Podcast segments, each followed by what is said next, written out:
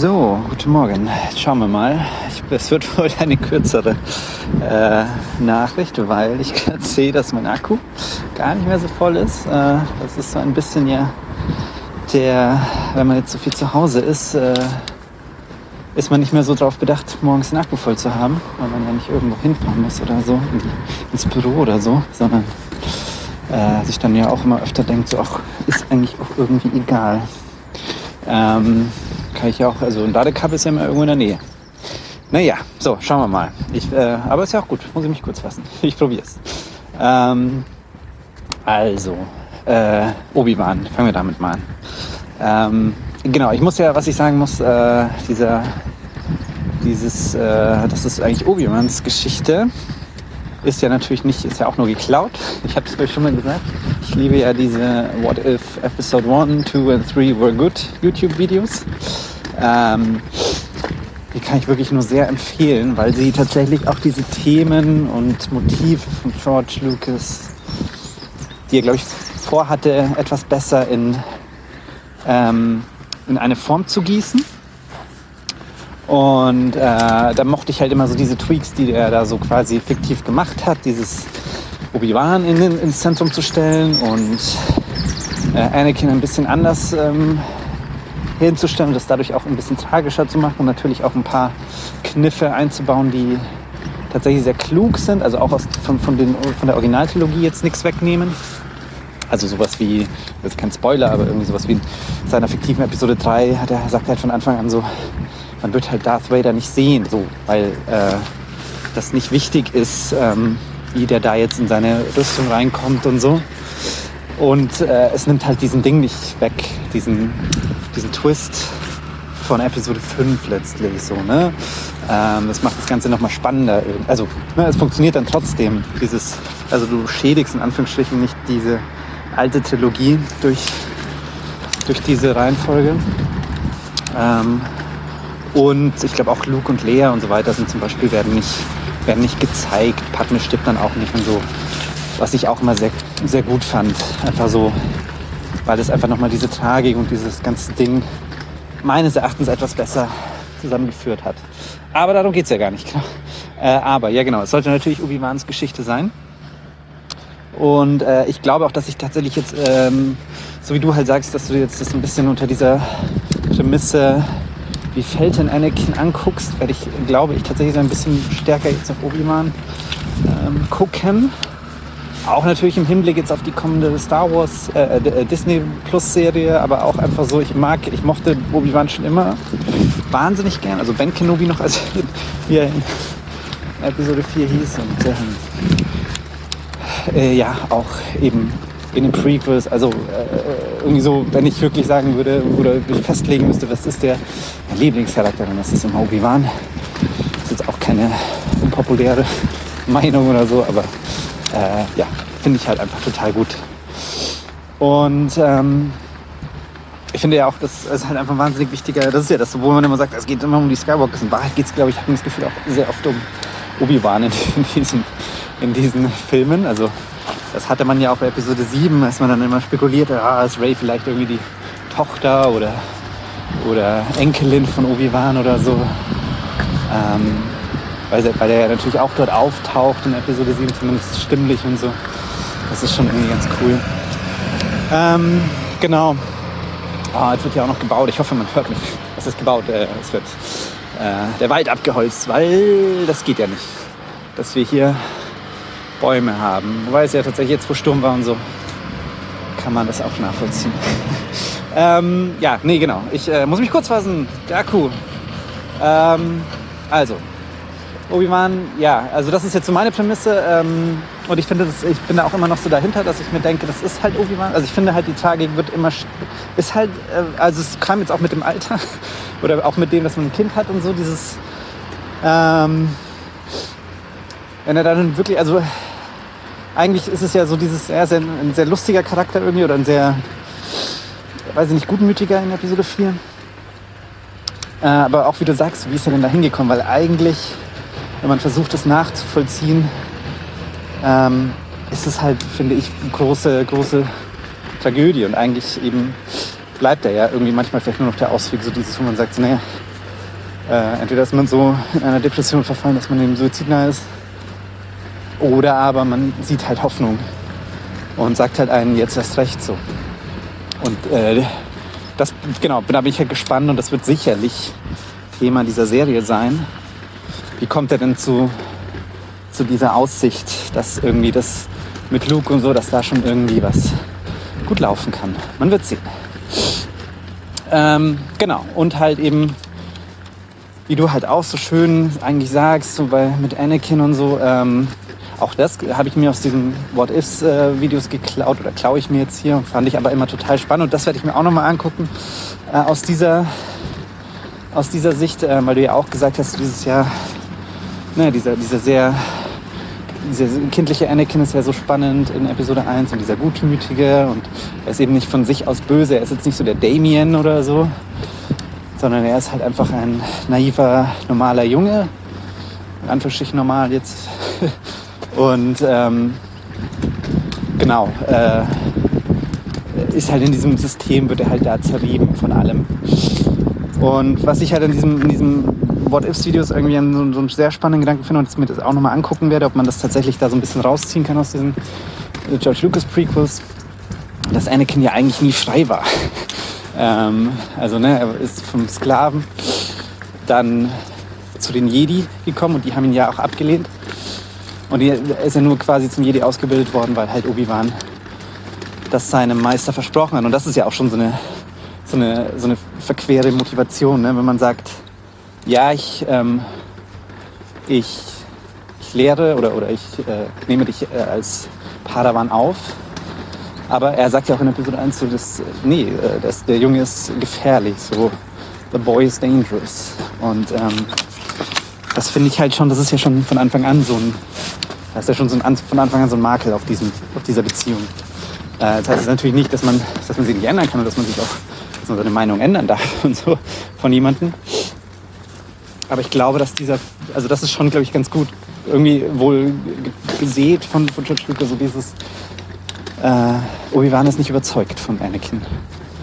Und ich glaube, dass es ihm auch deswegen vielleicht auch irgendwann einfacher fällt, ihn dann niederzustrecken. Das finde ich nämlich auch immer noch sehr krass eigentlich. Mal gucken, wie das nochmal wird im Verlauf dieses Rewatches. Ähm, genau, aber was ich meinte war dieses, ähm, genau, so Anakin äh, äh, war quasi nie frei. Also er war halt Sklave, gehörte jemandem, irgendwie den Watto oder den Hatz, ich weiß es nicht mehr genau. Ich glaub, ja. Und ähm, dann wurde er quasi von den Jedi übernommen, die ihn besitzen, weil er halt sich an diese Order halten muss. Und das, glaube ich, wird jetzt auch, und da kommen wir jetzt wirklich dann demnächst zu Episode 2, das wird dann, glaube ich, gerade da sehr nochmal klar, wo er da quasi wirklich, ich glaube, da ist er dann wahrscheinlich so 18 und ein, ja, wie du halt sagst, so Coming of Age, Rebellion, ähm, körperliche Veränderungen etc., der ganze Kram kommt dann da zum Tragen und macht das Ganze auch nochmal, also glaube ich nochmal sehr interessant, irgendwie, zumindest was, was Church Lucas probiert hat. Und ähm, genau, und dann hast du dieses, äh, genau, dann äh, genau ist es halt, ähm, er ist halt quasi frei gewesen. Also war dort dann irgendwie in diesen Regeln und diesem Korsett gefangen. Und dann kommt halt der Imperator und sagt irgendwie hier, ähm, ich, das ist halt, also ich weiß gar nicht über eben Freiheit, ne? Freiheit verspricht er eben nicht. Freiheit vom Tod und so, so seinen Ängsten vielleicht. Aber ja, er nimmt ja dann, also, und dann ist er wieder, also genau, was ich eigentlich sagen will, ist, genau, er ist eigentlich nie frei, weil er dann, sobald er sich dann von der, von der Jedi, von der guten Seite abkehrt, dann halt der dunklen Seite verfällt, die ihn dann halt bestimmt und die ihn dann halt auch noch in dieses Korsett zwingt, also wirklich in diese Maschine zwingt. Und wirklich frei, und das ist ja dieses, was du eben so so nett sagst du mit ihm, mit dem Auserwählten, dass Luke er ist. Äh, nur dann, also ich glaube im letzten Moment ist er halt frei so und äh, verschwindet in die Macht. Ähm, genau, das fand ich immer irgendwie so als, als Motivation dieses oder, oder auch als Ursache dieses Falls immer sehr interessant, so dieses, dass du halt dass er halt da nirgendwo reingepasst hat. Und das ist halt wieder dieses, wo du sagst, ja, Qui-Gon hat da auch nicht reingepasst, aber der konnte halt seinen Weg finden, weil er wahrscheinlich ein anderes soziales Netz oder sonst wie hatte. Anakin hätte das halt gebraucht. Die Jedi waren da halt zu arrogant, zu starr. Also Yoda in dem Fall wahrscheinlich, um ihm das zu geben. Und äh, das finde ich schon, also das ist immer die Frage, hat George Lucas also wirklich alles eben sich gewollt, gedacht, äh, zumindest ist es irgendwo, kann man das rauspicken. Man kann auch, doch, und das sieht man ja tausendfach, ganz schlechte Sachen herauspicken und wie furchtbar das alles ist. Äh, das ist halt, ja, lässt Raum für Interpretation. Naja, ähm, ach so genau, und äh, ich wollte noch sagen, ich habe mir ja aus der Bibliothek das Star Wars Archivbuch besorgt, dieses 25 Kilo schwere super fancy Ding, das irgendwie 200 Dollar oder so oder Euro kostet. Geldeinheiten, wie wir hier sagen, um äh, so neutral wie möglich zu sein. ähm, und da geht es ja eben um die, also es gibt für die Originaltrilogie, aber es gibt es eben auch für die Prequels seit, weiß nicht, von 2019 oder so ist das, ähm, wo eben diese ganze Entstehungsgeschichte, also auch der Special Edition und so weiter, durchgearbeitet. Und mich hat das schon mal schon gereizt, das mal, da mal reinzugucken, aber kaufen wollte ich mir das nicht, weil das ist ein Riesenteil und sauschwer. Aber äh, genau dafür ist ja eine Bibliothek da. Deswegen, äh, ich gebe immer gerne den Tipp, sich das mal in der lokalen Bibliothek aussuchen, äh, ja, irgendwie bestellen oder sonst wie und mal reinschauen, weil das auch echt nochmal vieles in einer gewissen Form klärt, aufklärt, wie so die Entstehungsgeschichte der Prequels war, wie George Lucas arbeitet. Das hast du ja auch mit dem, mit dem mit der Biografie ja auch so, das ist ja schon bei dir drin, ich lese sie ja auch parallel so ein bisschen jetzt und merkte auch stark, okay, ja, die Prequels sind tatsächlich sehr persönlich. ähm, also es, äh, ne, was ich, das finde ich halt sehr lustig, was ich am Anfang so jetzt immer gesagt habe, so wie konnte das passieren und so. Ich glaube auch, dass ich langsam so eine Idee davon bekomme. Ich finde sie immer noch nicht gut, die Art und Weise, aber äh, es ist auch nicht so, dass er so wahnsinnig unkollaborativ war. Äh, hier ist es holprig, also auch auf dem Weg. Deswegen muss ich mich gerade, glaube ich, auf andere Sachen konzentrieren. Ähm, aber genau, also äh, er ist ja schon so gerade auch im, im also gerade im Design-Ding und so, das ist total spannend. Also gerade das, was wir auch gesagt haben, was, ich, was mir am Anfang total aufgefallen ist, wie wahnsinnig unterschiedlich das zur Originaltrilogie ist, das Design der Schiffe, der Kostüme, der Aliens und so. Und das war halt eine sehr explizite Idee von George Lucas. Er hat gesagt, so, also steht auch drin, es wäre total einfach gewesen, ne? man nimmt ein X-Wing-Design und einen TIE Fighter und dann wandelt man das ein bisschen ab und gut ist der Ding und alle wären zufrieden. Aber das wollte George Lucas halt explizit nicht. Er wollte halt eine ganz, ganz andere Welt. Und da sind halt auch wahnsinnig viele Konzeptbilder drin, so wie auch Chacha Bings, durch wie viele Iterationen der durchgegangen ist und so wahnsinnig spannend. Ähm, genau, ich hatte da, glaube ich, immer mal wieder ein bisschen was. Also ich bin jetzt auch erst so bei Episode 1, blätter da immer so nebenbei ein bisschen mal durch, wenn es geht. Äh, es ist schon so ein bisschen, wo ich mir denke, boah, ey, vielleicht kaufe ich mir das auch irgendwann noch mal, wenn ich Platz dafür habe und einen Schrank, der das Gewicht aushält. Das ist wirklich ein schönes Buch auch. Also diese, es hat ein Riesenformat und diese großen Bilder ist halt ideal für Star Wars. Das gibt es, glaube ich, auch über Stanley Kubrick so und ähm, über die Originaltrilogie auf jeden Fall. Das gibt es auch in einer kleineren Version, das hattest du, glaube ich, Christian mal herausgeforscht. Äh, aber äh, ja, wahnsinnig, wahnsinnig äh, zu empfehlen. Und da werde ich, glaube ich, jetzt immer mal wieder ein bisschen versuchen, parallel die Episoden äh, mit, mit zu bearbeiten und vielleicht äh, hier und da ein paar Tidbits noch rauszuziehen für mich. Genau, aber genau, also Obi-Wan, ich äh, werde mir das ein bisschen, werde mir den jetzt, glaube ich, über die Prequels noch mal ein bisschen genauer angucken und vielleicht auch über die Originaltrilogie und versuchen da so eine, diese Linie zu sehen.